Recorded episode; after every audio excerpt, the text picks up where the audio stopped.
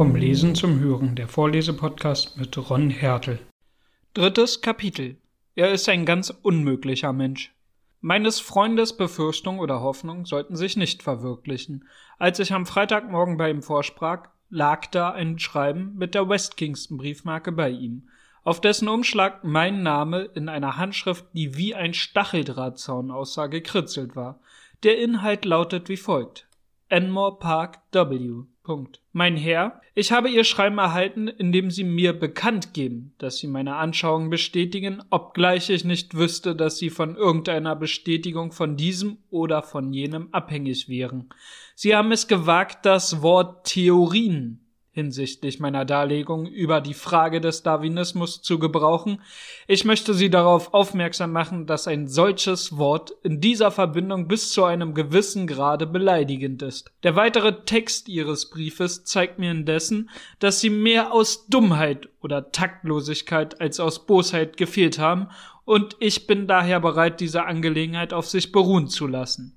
Sie reißen einen einzelnen Satz aus dem Zusammenhang meiner Darlegung heraus und es scheint, dass Ihnen einige Schwierigkeiten, ihn zu verstehen, begegnet sind. Ich sollte meinen, dass nur eine recht gering entwickelte Intelligenz am Kernpunkt der Sache vorbeigehen könnte. Wenn Sie aber eine weitere Erörterung als notwendig empfinden, bin ich bereit, Sie zu der von Ihnen angegebenen Stunde zu empfangen, obgleich ich Besuche und Besucher jeder Art aufs äußerste verabscheue. Bezüglich Ihrer Aufforderung, meine Meinung zu ändern, möchte ich Ihnen sagen, dass das nicht meine Gewohnheit ist, nachdem ich meinen gereiften Anschauungen einen klaren Ausdruck gegeben habe. Sie wollen freundlichst, wenn Sie bei mir vorsprechen, den Umschlag dieses Briefes meinem Diener Austin vorzeigen, da er den Auftrag hat, mir sorgfältigst alle aufdringlichen Schufte, die sich Journalisten nennen, vom Leib zu halten. Ihr ergebener George Edward Challenger. Das war der Brief, den ich laut Tab Henry vorlas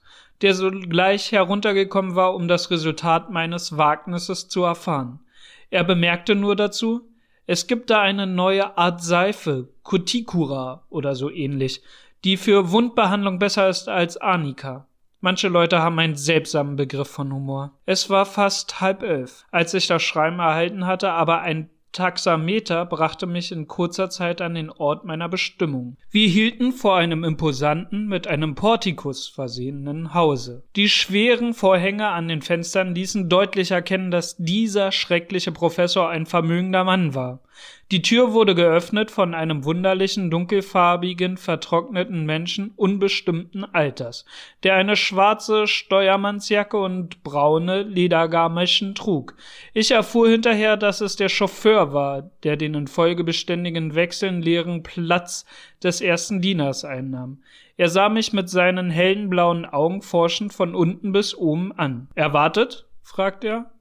Eine Verabredung. Haben Sie einen Brief erhalten? Ich zog den Umschlag hervor. Richtig. Er schien ein Mensch von wenigen Worten zu sein.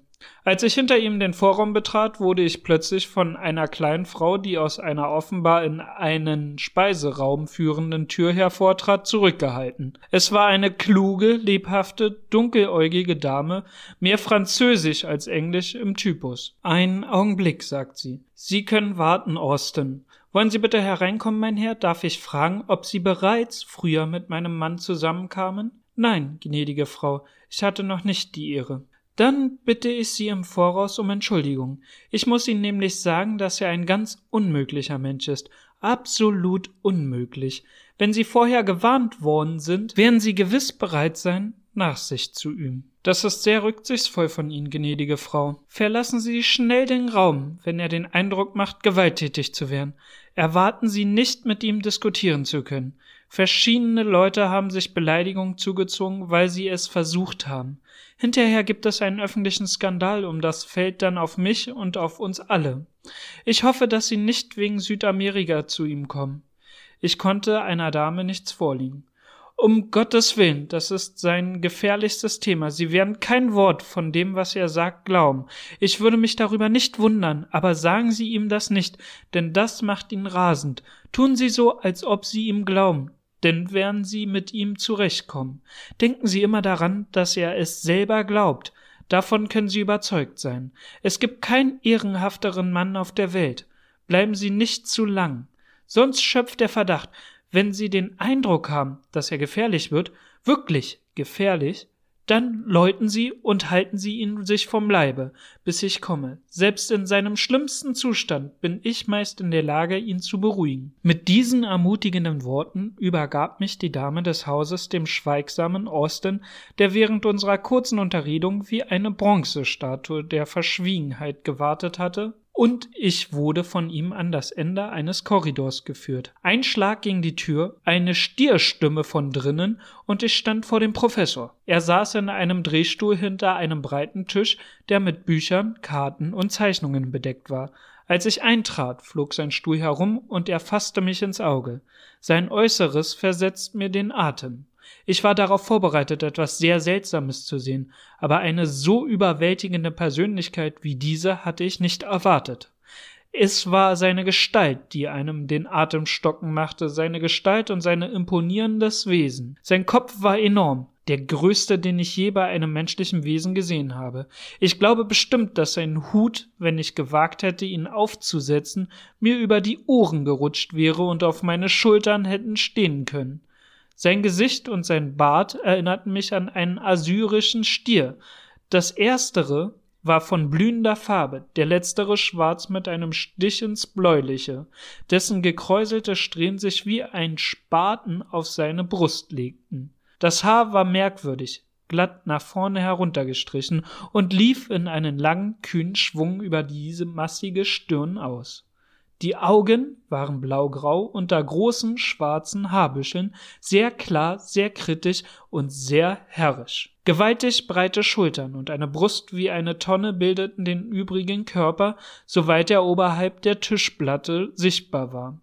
Außer zwei enorm mit langen schwarzen Haaren bedeckten Händen, dies alles und eine brüllende, dröhnende Stimme war mein erster Eindruck von dem berühmten Professor Challenger. Nun, sagte er, indem er mich unverschämt anstarrte, was denn? Ich musste die Täuschung noch eine kurze Zeit aufrechterhalten, sonst wäre ich zweifellos bereits am Ende meiner Unterhaltung gewesen. Sie waren so liebenswürdig, mir eine Zusammenkunft zu gewähren, sagte ich bescheiden den Briefumschlag vorziehend. Er nahm meinen Brief vom Schreibtisch und bereitete ihn vor sich aus. Ah, Sie sind der junge Mensch, der kein klares Englisch versteht, nicht wahr? Meine allgemeine Behauptungen sind Sie so liebenswürdig zu billigen, wenn ich sie recht verstehe? Vollkommen, Herr Professor, vollkommen. Ich sagte das mit großer Emphase. Ach du lieber Gott, das stärkt ja meine Position sehr, oder etwa nicht? Ihr Alter und Ihre Erscheinung machen mir Ihre Unterstützung doppelt wertvoll. Und schließlich sind Sie besser als diese Schweineherde in Wien, deren Gegrunze sicherlich nicht mehr zu bedeuten hat als die vereinzelte Bemühung eines englischen Bullkalbs, Dabei funkelt er mich an als den gewissermaßen anwesenden Vertreter dieser Tiergattung. Ihre Gegner scheinen sich abscheulich benommen zu haben, sagte ich. Ich gebe Ihnen die Versicherung, dass ich noch in der Lage bin, meinen eigenen Kämpfe auszufechten und dass ich Ihre Sympathie nicht brauche. Lassen Sie mich nur allein, Herr mit den Rücken an der Wand. GEC fühlt sich so dann am wohlsten. Wir wollen uns bemühen, Herr, diesen Besuch abzukürzen, der für Sie kaum etwas Angenehmes haben kann und mir außerordentlich lästig ist. Sie haben, wie es scheint, einige Anmerkungen zum Inhalt meiner Denkschrift zu machen.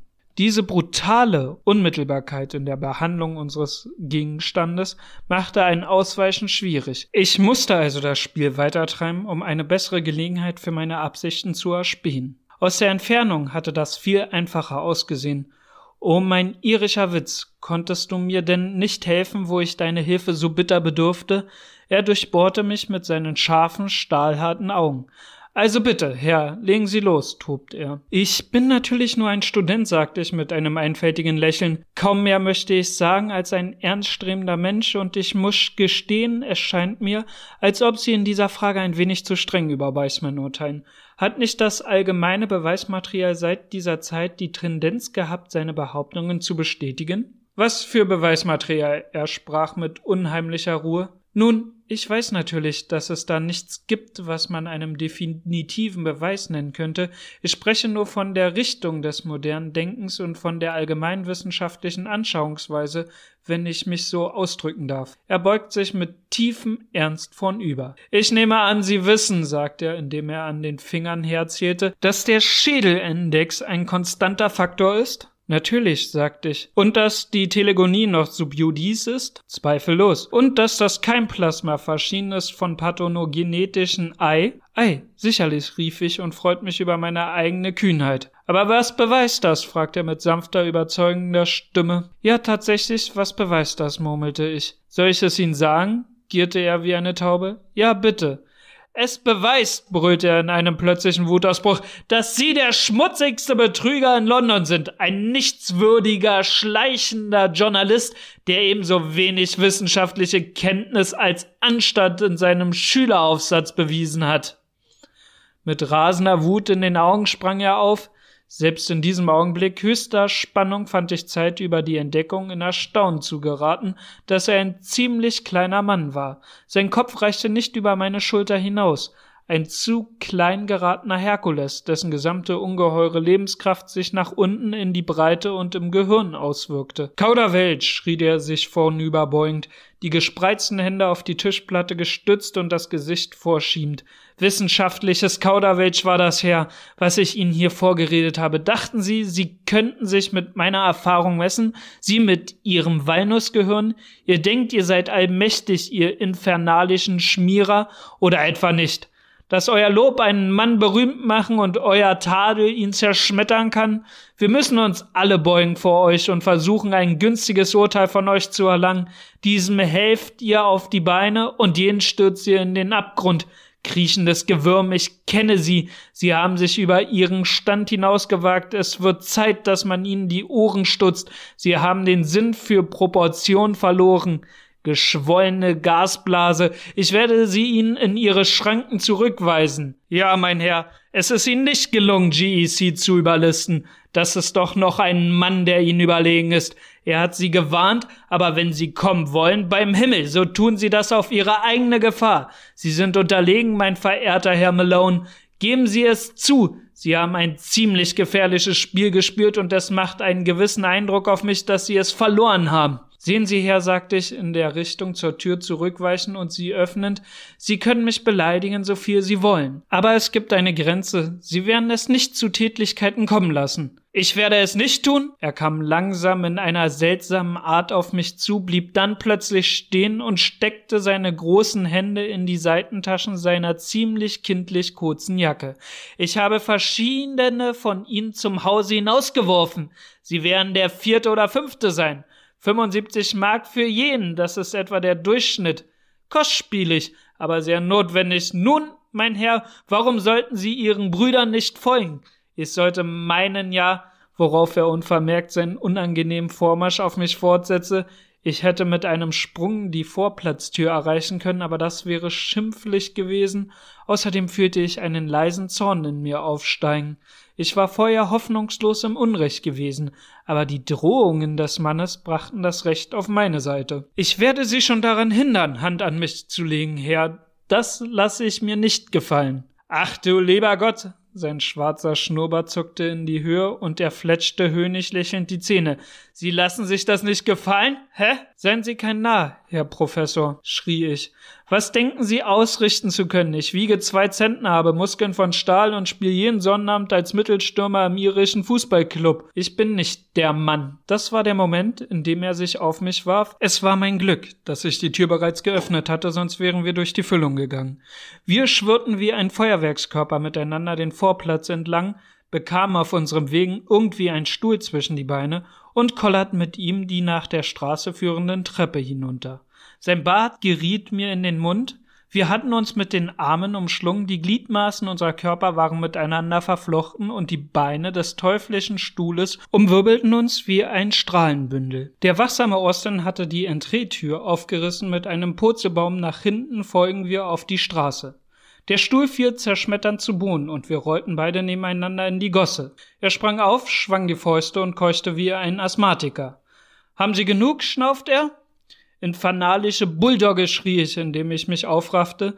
Die Sache wäre irgendwie noch zum Austrag gekommen, denn er stürzte sich in erneuter Kampfeslust auf mich, aber glücklicherweise wurde ich aus dieser üblen Situation befreit. Ein Schutzmann stand neben uns, das Notizbuch in der Hand. Was ist denn das? Sie sollten sich was schämen, sagt er. Das war die erste vernünftige Bemerkung, die ich in Elmore Park gehört hatte. Nun sagt er, sich an mich wendend, was bedeutet das hier? Dieser Mann hat mich angegriffen. Haben Sie ihn angegriffen? fragt der Schutzmann. Der Professor atmete schwer und gab keine Antwort. Das ist ja nicht das erste Mal, sagt der Schutzmann ernst, indem er den Kopf schüttelte.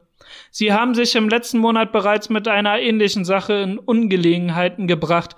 Sie haben ja dem Mann das Auge blau geschlagen. Wollen Sie Anzeige machen? Ich beruhigte mich inzwischen. Nein, sagte ich, das werde ich nicht tun.